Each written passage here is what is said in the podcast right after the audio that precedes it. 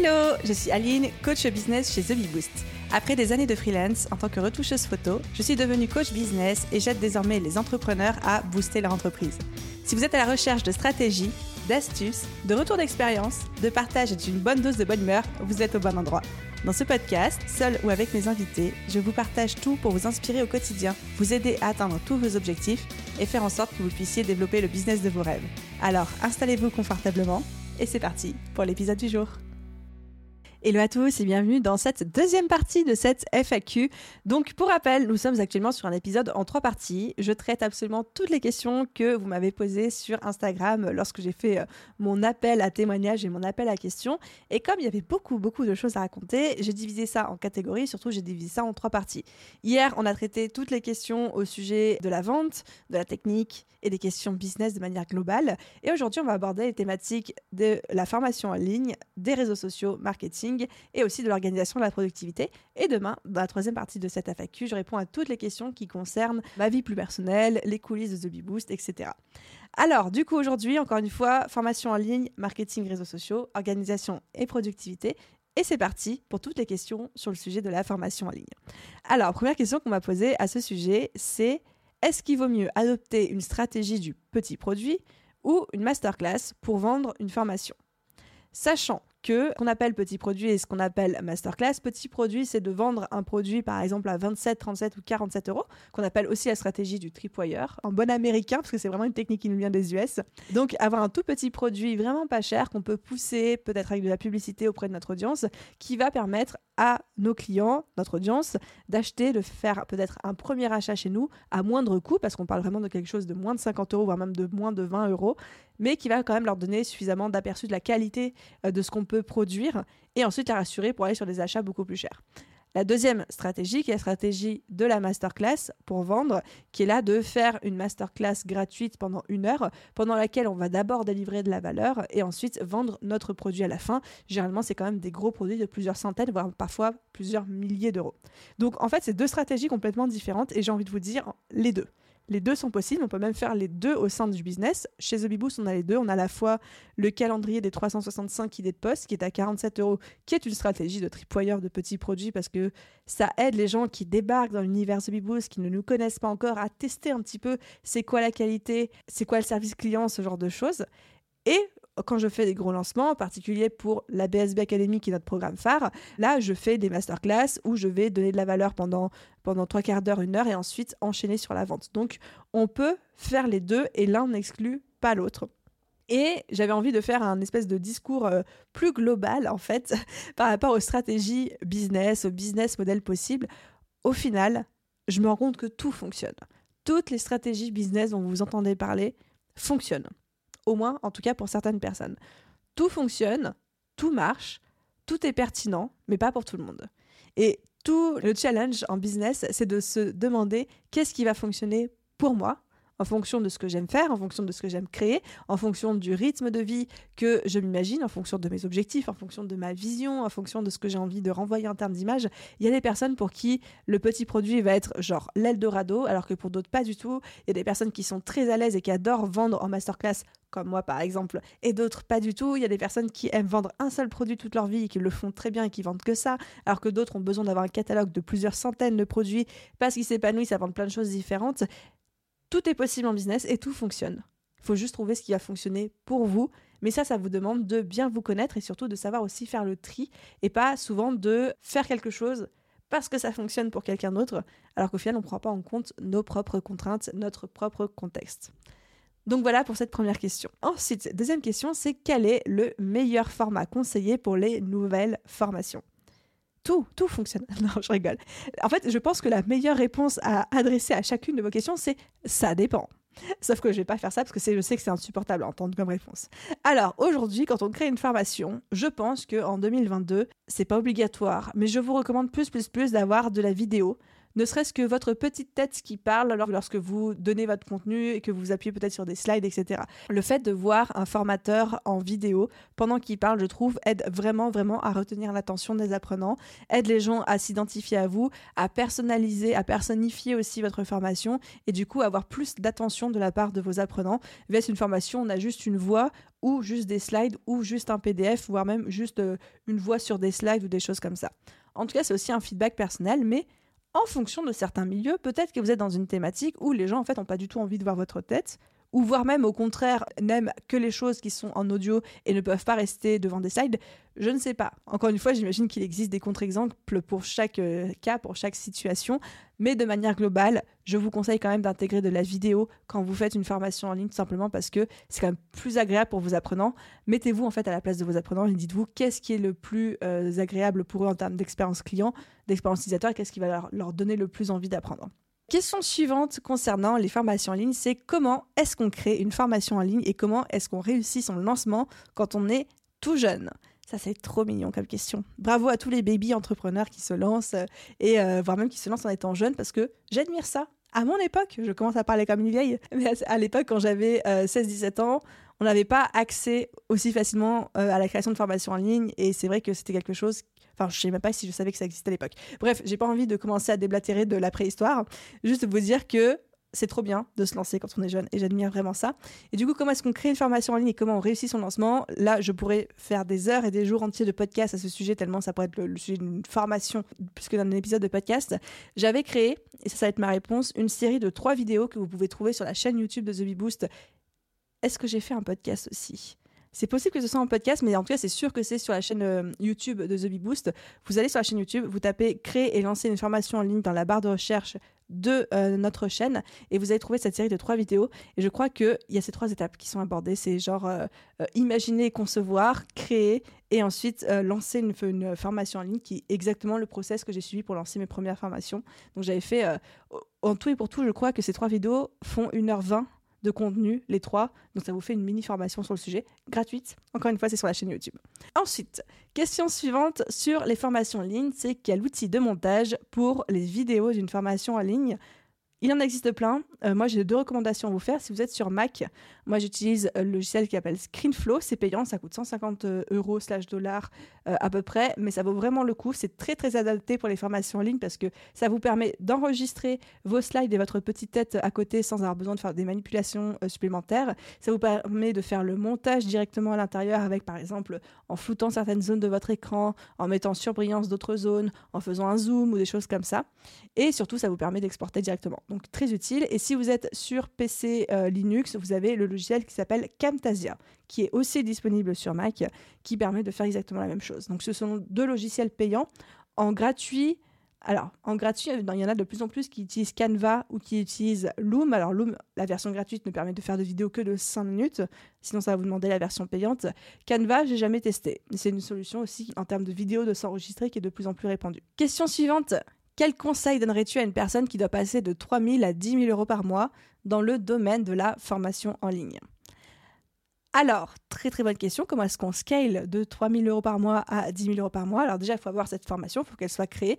Mais surtout, pour moi, c'est juste la vendre à un plus grand nombre. C'est-à-dire que plutôt de vendre 3 formations à 1 000 euros, ou alors 6 formations à 500 euros, et eh ben je vais avoir besoin de vendre 10 formations à 1000 euros ou alors de vendre 20 formations à 500 euros. Je suis en train de faire les calculs dans ma tête. Donc ça, c'est la première solution, c'est de vendre un plus grand nombre. Comment est-ce qu'on fait ça? Et eh ben, Tout simplement, on développe sa visibilité. Donc là, ce serait plutôt de vous dire, OK, comment est-ce que je fais pour me mettre en mode, euh, je veux plus de personnes dans mon audience, plus de personnes à qui vendre. Donc, euh, je me fais connaître de personnes qui ne me connaissent pas ensemble, ou alors je convertis mieux auprès de mon audience existante. Vous avez des outils comme bah, faire plus de création de contenu pour convertir auprès de l'audience existante, ou d'autres outils comme le plan média, la visibilité, aller faire des interviews chez d'autres personnes pour toucher une plus grosse audience et vous faire connaître. Ça, c'est la stratégie que j'ai suivie avec The c'est-à-dire j'essaie de toucher un maximum de personnes pour vendre plus. Deuxième stratégie possible, c'est de vendre plus cher. Si aujourd'hui je vends trois formations à 1000 euros et ça me fait 3000 euros par mois, eh ben je peux vendre trois ou quatre formations à 3000 euros et là je vais atteindre 10 000 euros par mois. Donc là, la deuxième solution, ce serait de hausser ses prix pour vendre plus. Donc hausser ses prix et hausser évidemment aussi la qualité de la formation, euh, des choses comme ça. Et la troisième solution serait de vendre d'autres produits, d'autres offres à des clients déjà existants en créant la suite d'une de vos formations. Par exemple, si vous avez une formation qui aide à apprendre à faire des patrons de couture et à coudre spécialisés sur euh, les survêtements, eh peut-être que la suite, c'est spécialisé sur les pyjamas. Encore une fois, je dis vraiment n'importe quoi, mais pour dire, on peut revendre au même client. Donc on peut soit vendre plus, soit on peut vendre tout autant mais plus cher, ou la troisième solution, c'est de vendre au même client un produit qui est la suite logique du premier produit qu'il a acheté, en l'occurrence de la première formation qu'ils ont acheté. Donc vous avez ces trois pistes, à voir ce qui vous parle le plus en fonction de vous, votre personnalité, mais aussi un petit peu euh, votre vision, ce que vous imaginez, etc. Par exemple, chez The Bee Boost, moi, ma vision, c'est vraiment de démocratiser l'entrepreneuriat, de le rendre accessible au plus grand nombre. Donc, ça ne fait pas sens pour moi avec cette vision, et c'est pas quelque chose avec lequel je suis à l'aise, de vendre plus cher, parce que dans ce cas-là, je suis en train de refuser l'accès à l'entrepreneuriat aux personnes qui n'ont pas les moyens. Donc, je préfère être peu cher, peu cher VS le reste du marché sur des formations similaires, mais parler à un maximum de personnes, parce que ça sert ma mission et ma vision, VS, euh, vendre tout le temps aux mêmes personnes, ou alors vendre très cher à une élite qui a les moyens de se payer euh, mes produits. Mais encore une fois, c'est juste aligné avec ma vision. La vôtre peut être peut-être totalement différente et c'est OK aussi. Et ensuite, dernière question dans cette catégorie formation en ligne qui est de comment avoir des clients pour sa bêta test. Donc la bêta test, pour rappel, c'est le concept de lancer un produit qui n'est pas totalement terminé en étant transparent sur le fait que c'est pas totalement terminé et de le co-créer avec ses clients. Donc ça pourrait dire par exemple faire une formation avec juste, on a le programme de formation en ligne, on a les gros points qu'on a envie euh, d'adopter. Par exemple, je peux dire c'est une formation sur 12 semaines, il y a 12, donc du coup 12 parties. Puis dans chaque partie, je vais aborder A, B, C, D, E, F avec des exercices, euh, des exemples euh, de la stratégie, des choses comme ça. Et en fait, c'est de lancer et de faire payer des gens et de co-construire la formation avec ces personnes-là pour tester. Donc, on n'est pas obligé d'avoir tout terminé, d'avoir tous les slides, tous les workbooks, etc.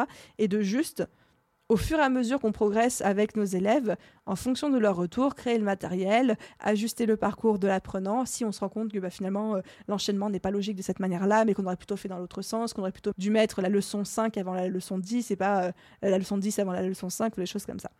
L'avantage de cette méthode, c'est évidemment que ça vous permet de ne pas tout créer de A à Z, un truc qui va vous prendre un temps fou à perfectionner pour vous rendre compte ensuite sur le terrain que c'est pas totalement adapté aux besoins de votre cible. Moi, je conseille toujours ça comme méthode quand on crée un gros produit, c'est-à-dire une formation à 1000, 2000, 3000 ou plus. C'est toujours bien de faire une bêta test qui est du coup à moindre coût pour euh, les clients parce qu'ils acceptent d'être sur un produit pas terminé, pas fini, en version de test et qui vous permet à vous d'avoir aussi des feedbacks euh, sur le terrain en temps réel et d'ajuster votre produit au fur et à mesure. Je faire ma parenthèse. Comment est-ce qu'on trouve des clients pour sa bêta test? Et eh bien tout simplement, on peut déjà en parler à ses meilleurs clients ou ses meilleurs abonnés, si on n'a pas encore de clients, des gens qui sont un peu fans de ce qu'on fait, qui sont en train de nous suivre dans nos aventures. On peut aussi faire comme si on faisait un vrai lancement, c'est-à-dire faire des, mails auprès de notre base euh, liste email, d'en parler sur les réseaux sociaux. On peut faire des échanges de bons procédés avec euh, des collègues, des choses comme ça. Bref, il y a plein de manières de le faire. La seule chose la plus importante, c'est vraiment d'être transparent sur le fait que c'est une bêta test. Qu'est-ce qui est inclus?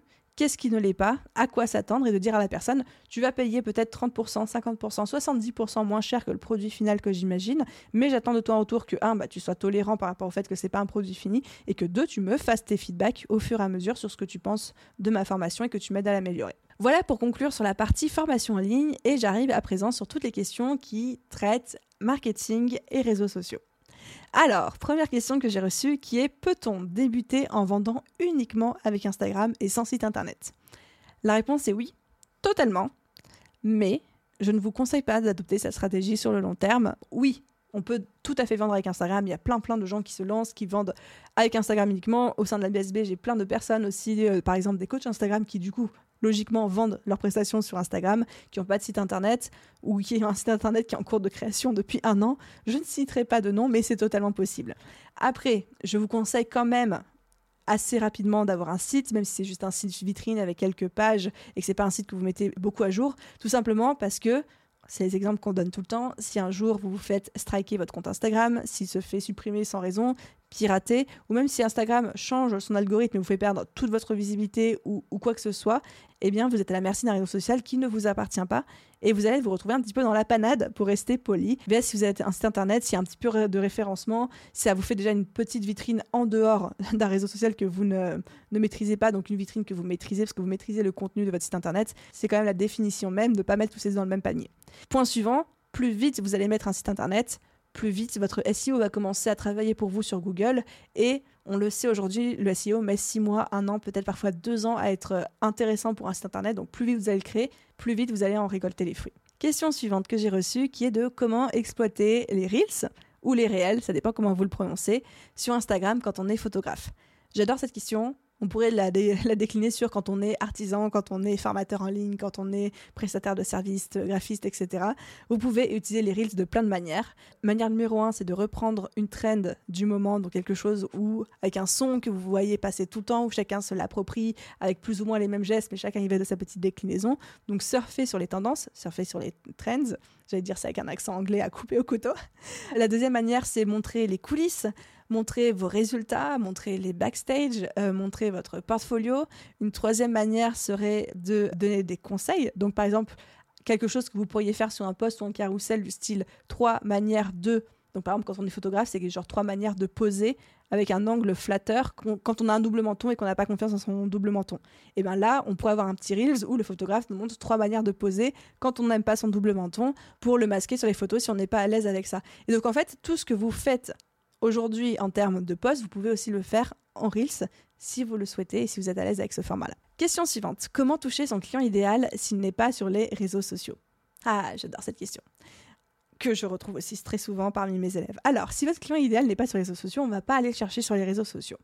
La première question à se poser, ceci dit, c'est est-ce que vraiment mon client idéal n'est pas sur les réseaux sociaux ou est-ce que j'ai pas cherché au bon endroit? Parce que des fois, il est sur d'autres réseaux sociaux où des fois notre client idéal n'est pas suffisamment bien défini. Et que juste un petit twist, un petit pivot d'un client idéal nous permet de finalement le trouver sur les réseaux sociaux.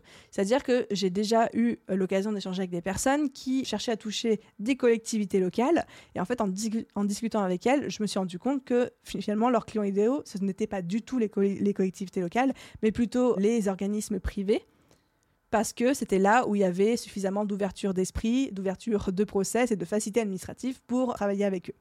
Donc, première question, est-ce que vraiment, vraiment votre client idéal n'est pas sur les réseaux sociaux ou est-ce que vous êtes en train un peu de vous gourer de client idéal? Question numéro 1. Question numéro 2, si vraiment il s'avère que votre client idéal n'est pas sur les réseaux sociaux, allez le chercher là où il est. C'est-à-dire que s'il est plutôt en événement networking, allez le chercher au sein des événements networking. S'il est plutôt sur les foires et les salons, allez le chercher sur les foires et les salons.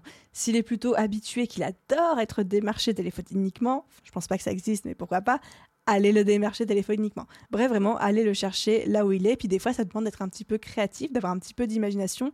Mais en vrai, en 2022, sauf cas très exceptionnel, je pense qu'il y a toujours une partie de nos clients idéaux qui sont sur au moins un réseau social ou alors une plateforme. Peut-être que votre client idéal n'est pas du tout réseaux sociaux, mais peut-être qu'il adore écouter des podcasts, auquel cas ça pourrait être pertinent pour vous d'aller sur ce format-là. Ensuite, question suivante, est-ce que tu as un podcast ou sur le matériel à utiliser pour mettre en place un podcast justement? La réponse est oui. Vous allez sur le site de Boost, vous tapez matériel podcast dans la, dans la barre de recherche. Je mets à jour très régulièrement tout mon matériel podcast, tout mon matériel vidéo. Pareil, j'ai un autre article qui s'appelle Mon matériel vidéo. Si vous avez envie de savoir exactement ce que j'utilise, qui, pourquoi, comment, les coûts, les liens directs, les choses comme ça, tout est sur mon site. Donc encore une fois, barre de recherche et vous tapez matériel podcast ou matériel vidéo et vous allez avoir tout ce que j'utilise moi. Après, sur le matériel qu'il faut utiliser pour mettre en place un podcast, si vraiment vous êtes en mode de route, en mode mieux vaut fait que parfait, votre dictaphone de téléphone, une bonne paire d'écouteurs et c'est parti, go. Si vous êtes un petit peu plus, euh, on va dire, si vous avez plus les moyens, que vous avez envie d'avoir un vrai micro, un vrai setup, en fonction de si vous voulez faire des interviews en présentiel ou pas, là, ça va un petit peu changer la donne. Mais vraiment, et c'est comme ça que j'ai commencé, c'est comme ça que beaucoup de podcasteurs ont commencé, votre dictaphone de téléphone, à partir du moment où vous êtes dans une pièce qui ne résonne pas trop, là, où le son n'est pas désagréable, vous pouvez commencer comme ça ça va plus être la qualité de ce que vous allez dire que la, qualité de votre son qui va faire que votre podcast va décoller au début. Question suivante que j'ai reçue, que j'adore aussi, que je trouve très pertinente, c'est ne vois-tu pas venir une saturation du réseau Instagram? Très très bonne question, surtout que euh, pour la petite histoire, à l'heure à laquelle euh, ce podcast va sortir, tout le monde aura entendu parler de la nouvelle mise à jour d'Instagram qui peut-être aura même été déployée d'ici là, où on va avoir une, mise en avant de la vidéo, du format de la vidéo verticale, un peu des reels, etc. En gros, Instagram est en train de devenir un mini TikTok, il y a plein de gens qui sont contre ça. Et euh, on observe aussi de plus en plus de personnes qui partent d'Instagram. Et c'est aussi bien pour ça qu'Instagram change un petit peu tout en ce moment, c'est pour essayer de retenir les gens. Si je prends un petit peu de recul sur ce qui se passe au niveau des réseaux sociaux, on observe qu'en fait, il y a un cercle qui se répète et c'est toujours la même histoire. C'est-à-dire qu'il y a un réseau qui arrive, émergent. Là, il y a quelques personnes qui vont aller dessus, qui vont sentir le bon coup, ce qu'on appelle les early adopters en termes marketing, donc ceux qui, aiment découvrir les nouvelles tendances, qui vont se jeter sur ce nouveau réseau social. Ensuite, ça va commencer à devenir hyper tendance. Tout le monde va en entendre parler, les gens vont commencer à s'inscrire dessus, va avoir une vraie hype. Ensuite, il y a tout la, masse, donc toute la suite des personnes qui vont suivre les early adopters, qui vont suivre euh, la tendance et qui vont arriver dessus en masse. Et là, tout le monde va être dessus. Ça, c'est une période qui va durer assez longtemps.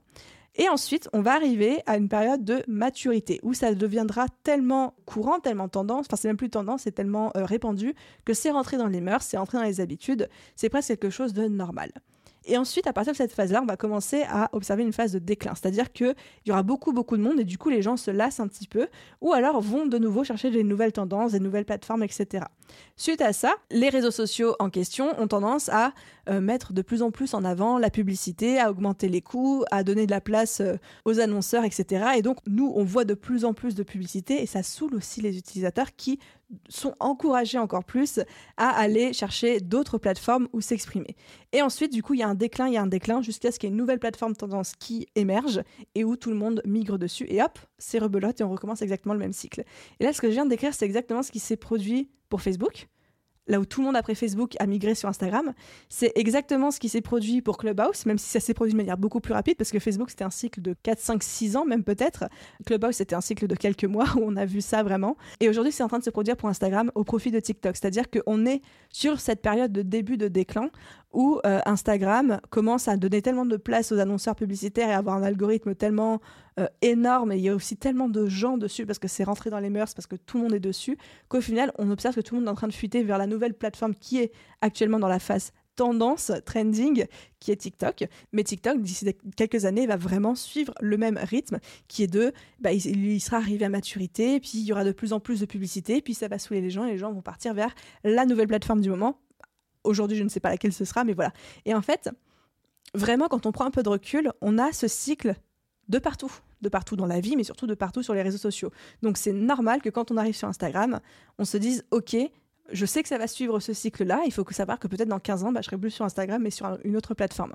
Juste pour euh, pondérer un petit peu mes propos, je vous dis ça parce que c'est vraiment ma vision et je suis persuadée que c'est ça qui va se, se, mettre en place sur Instagram. Et Là, on en a encore pour plusieurs années. On est encore tranquille pour plusieurs années sur Instagram. À partir du moment où on arrive à s'adapter aux changements d'algorithme, de présentation, de format, etc., qui arrivent régulièrement, c'est-à-dire à peu près tous les deux ans, c'est OK. Mais euh, je sais pertinemment que je ne serai plus sur Instagram dans 20 ans, voire même peut-être que dans 20 ans, Instagram n'existera tout simplement plus, de la même manière que je ne suis plus sur Facebook, alors que quand j'étais euh, retoucheuse photo, j'étais euh, j'étais plutôt sur Facebook parce que c'est ça qui fonctionnait à l'époque. Donc, faut être très clair, et ça rejoint un petit peu ce qu'on disait, je ne sais plus si c'est dans cette partie-là de de la FAQ dans la partie d'hier, faut être très clair sur le fait que on n'est que locataire sur les réseaux sociaux, que ce sont des solutions qui ne nous appartiennent pas, qu'on ne contrôle pas les futures mises à jour, les algorithmes, etc. Et qu'il faut aussi savoir se dire, je sais que c'est une solution temporaire, temporaire de plusieurs années, donc ça vaut le coup de s'y investir, mais être aussi assez lucide sur le fait que, bah, un moment, il va falloir peut-être soit migrer, soit adapter notre stratégie, d'où l'importance d'avoir un site internet, d'où l'importance d'avoir une liste email et tout ce qu'on vous répète.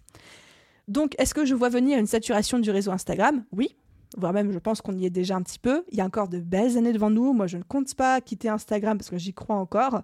Mais voilà, il faut quand même être lucide sur le fait que c'est pas un réseau sur lequel on va rester toute notre vie. Et c'est normal. Et ensuite, du coup, j'arrive sur ma dernière question par rapport au marketing et aux réseaux sociaux qui est de doit-on afficher ses tarifs sur son site internet? Question très pertinente, réponse ça dépend. La fameuse réponse ça dépend il y a des pour et des contre afficher ses tarifs sur son site internet.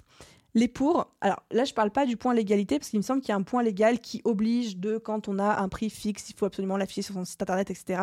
Mais que c'est valable que sur l'e-commerce, pas forcément les prestataires de services. Enfin, je sais qu'il y a un petit micmac euh, légal par rapport à ça. Je ne suis pas sûre de vous dire les bonnes choses, donc je vais pas me risquer plus en détail là-dessus. Mais si je regarde juste d'un point de vue marketing, psychologie, vente, il y a des avantages et des inconvénients aux deux. Par exemple, mettre ses tarifs sur son site internet, avantage, votre cible voit tout de suite votre tarif. c'est-à-dire que si quelqu'un vous contacte et vous demande un appel découverte ou un devis, il sait déjà à quoi s'attendre. Et donc, ça va pas être une espèce de douche froide ou de surprise où vous allez avoir des sueurs froides en lui présentant vos tarifs parce qu'en fait, il l'a déjà vu. Et donc au final, s'il vous demande un appel découverte ou s'il vous demande euh, plus de détails, c'est qu'il est déjà d'accord de principe, qu'il veut juste en savoir plus. Et du coup, vous, ça vous fait gagner du temps et de la sérénité.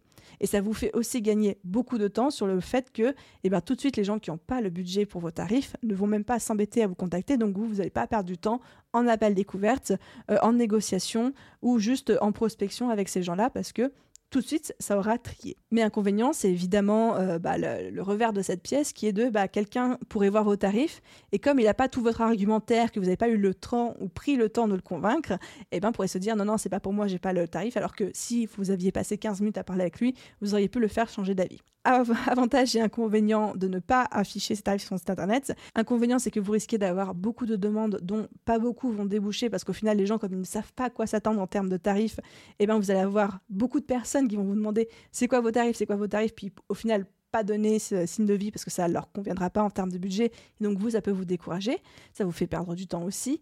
Et surtout aussi, ça peut vous priver de contact de clients parce qu'il y a des gens, et je sais que je fais partie de cette catégorie-là, s'il n'y a pas le tarif de la personne sur son site, en fait, je vais même pas la contacter. C'est-à-dire que je vais être en mode, bon, bah, dommage, mais j'ai même pas envie de m'embêter à contacter la personne parce que je me dis, si je la contacte, elle va me proposer un appel découverte. J'ai pas du tout envie de passer 20 minutes ou 30 minutes ou une heure au téléphone avec quelqu'un qui ensuite va essayer de me vendre son truc à tout prix. Et ça, c'est quelque chose qui me rebute personnellement en tant que cliente. Donc, moi, je sais que je préfère, là encore une fois, en tant que cliente, pas en tant que coach, mais en tant que cliente, avoir quelqu'un qui affiche ses tarifs. Par contre, l'avantage de ne pas mettre ses tarifs, c'est qu'effectivement, vous allez pouvoir qualifier la personne pendant un premier appel, un entretien ou un premier échange, vous vendre entre guillemets, parler de votre offre, euh, mettre en avant ses avantages, mettre en avant euh, ses, ses, bénéfices, etc. Et vraiment avoir le temps de convaincre la personne avant qu'elle ait connaissance de vos tarifs et donc pouvoir potentiellement lui vendre plus facilement. Donc vous l'avez compris, il y a des avantages, des inconvénients, euh, vraiment dans les deux cas de figure. À vous de voir euh, ce qui vous convient le mieux, sachant que vous pouvez aussi mettre, ça sera un petit peu couper la poire en deux, le fameux à partir de sur votre site qui non seulement donne une idée de fourchette de tarifs, si vous êtes plutôt vers les 50 euros, plutôt vers les 50 000 euros, c'est plus une fourchette, c'est un râteau, sans vous enfermer dans un forfait où potentiellement vous êtes amené à faire du sur-mesure pour vos clients, tout spécialement si vous êtes en prestation de service. Donc le à partir de peut être une solution intermédiaire. Sinon, moi après, j'avoue que ma préférence personnelle, c'est vraiment d'afficher le tarif sur le site internet. Moi, c'est ce que j'ai toujours fait en tout cas. Ok, et on arrive à présent dans la dernière thématique de cette partie de FAQ, qui est la thématique organisation et productivité. Donc là, c'est toutes les questions que vous m'avez posées sur, sur l'organisation et la productivité. La première est est-ce que tu utilises des process dans ton organisation, dans ton business? Si oui, comment procéder pour en créer? Alors la réponse est évidemment oui. Aujourd'hui, The Boost, c'est une équipe. Je ne travaille pas toute seule au sein du business. Et donc, forcément, il nous faut des process, c'est-à-dire il nous faut des modes d'emploi pour faire une action, pour obtenir un résultat. Et il faut que tout le monde puisse être capable de suivre ce mode d'emploi pour que tout le monde fasse la même chose. Typiquement, si demain je traite quelqu'un qui n'a pas payé sa mensualité de la BSB Academy, que ce soit moi qui la traite ou quelqu'un de l'équipe, il faut que ce soit traité de la même manière d'une personne à une autre. Et la meilleure façon de faire en sorte que c'est traité de la même manière par tout le monde, c'est d'avoir un process en place et donc un mode d'emploi qui dit étape 1, étape 2, étape 3, étape 4. Pareil pour le montage d'un podcast, pareil pour euh, la mise en ligne d'une vidéo, etc. L'avantage d'un process, c'est que, un, vous, ça vous aide à, être productif et surtout, ça vous aide à déléguer beaucoup plus facilement. Quand on a un process en place, c'est beaucoup plus facile de dire à un prestataire voilà le mode d'emploi A, B, C, D, E, F, étape 1, étape 2, étape 3, pour faire telle ou telle chose et arriver à tel et tel résultat, VS si la personne, elle doit un petit peu deviner au doigt mouillé. Donc, oui, j'utilise des process et je vous invite vraiment, vraiment à en utiliser aussi et à en faire pour tout ce que vous faites, même si aujourd'hui vous êtes tout seul dans votre business, parce que comme ça, au moment où vous allez avoir besoin de déléguer, eh ben, vous n'aurez plus qu'à communiquer vos process à votre prestataire ou à la personne qui va venir euh, vous épauler dans votre business et vous n'aurez pas besoin de tout créer. Comment est-ce qu'on crée un process? Euh, Moi, j'aime bien avoir un process double pour chaque chose. Si je reprends l'exemple de le podcast de Beboost, on a tout un process sur à partir du moment où Aline a fini d'enregistrer cet épisode, par exemple cet épisode de FAQ, il va partir en montage, Peut-être après, il va partir en rédaction. Peut-être ensuite, il va être mis en ligne sur euh, le blog, puis mis en ligne sur notre hébergeur, puis diffusé, etc. Et bien là, on a tout un process et il est en double. C'est-à-dire qu'on a un process écrit.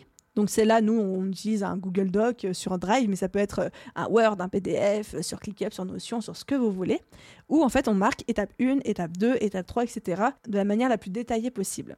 Mais on a aussi le process en vidéo, où là, quelqu'un souvent moi ou la personne en charge du process euh, euh, chez nous ou chez vous, fait une vidéo où elle montre comment elle fait étape par étape.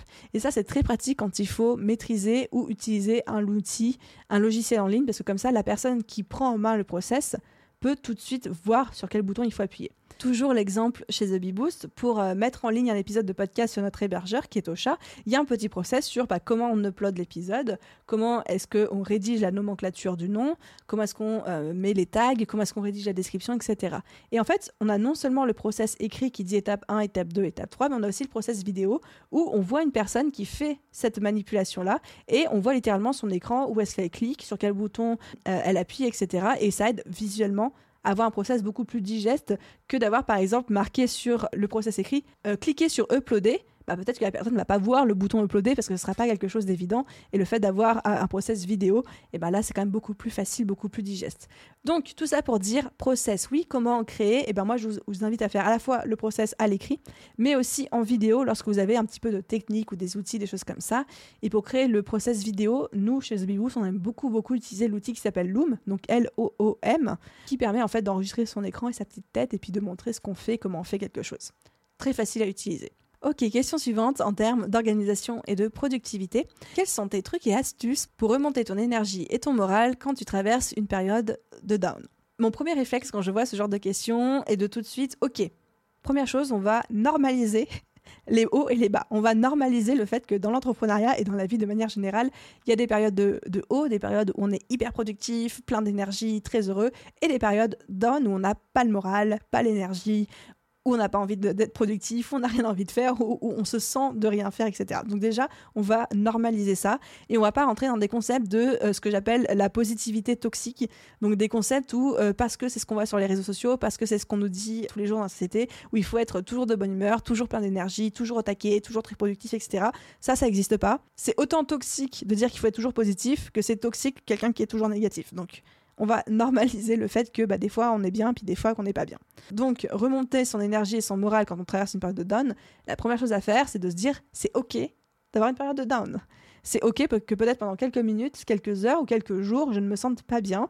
Et on sait que chez les femmes, ça dépend beaucoup du cycle féminin. Ça peut aussi dépendre du fait qu'on est en plein hiver, qu'on n'a pas eu de soleil depuis trois mois et qu'on en a marre. Ça peut être euh, le fait qu'on vient de traverser une période compliquée d'un point de vue pro-perso, ou qu'on a eu une remarque. Enfin bref, il y a plein de choses qui font qu'on peut être dans une période down et c'est ok. Et on peut aussi accepter ça sans tout de suite rentrer dans une bataille de il faut absolument que je te revienne positif, etc. Par contre, effectivement, on va pas non plus tomber dans la complaisance avec soi-même, ni le fait de se dire je vais cultiver euh, mon désespoir et je vais cultiver le fait que ça va pas et je vais cultiver ma négativité. Et donc dans le cas là de quelqu'un qui se dit ok, j'ai eu ma période de down, j'ai digéré, je me sens mieux maintenant, j'ai envie de repartir en mode énergie, morale, productivité, etc.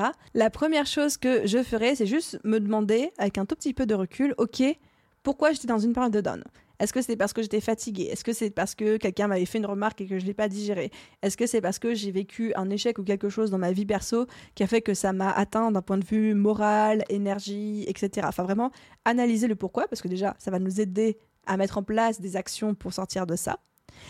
Deuxième chose que je mettrai en place, c'est prendre le repos nécessaire si nécessaire. Je crois que 90% des gens qui me disent j'ai pas d'énergie, j'ai pas le moral en ce moment, euh, je suis pas productif, euh, je me traîne, etc. Bah, c'est tout simplement des gens qui se sont un peu brûlés, des gens qui ont trop puisé dans leurs ressources d'énergie, des gens qui ne se reposent pas assez. Et ça, croyez-moi bien que je suis une des pires là-dedans et donc une des mieux placées pour savoir comment ça se passe. Bien souvent, le fait de prendre du recul et de prendre le repos nécessaire règle le souci. J'observe personnellement dans ma propre vie tout le temps que dès que je lève le pied pendant 15 jours, tout de suite, je vois la créativité et l'énergie qui revient. VS, quand j'essaye de tirer sur la corde et de rentrer en lutte contre moi-même en mode pourquoi t'as pas d'énergie, pourquoi t'as pas le moral, vas-y, force-toi à en faire toujours plus. Jamais une bonne idée, ça n'a jamais fonctionné, malgré, euh, croyez-moi, j'ai essayé.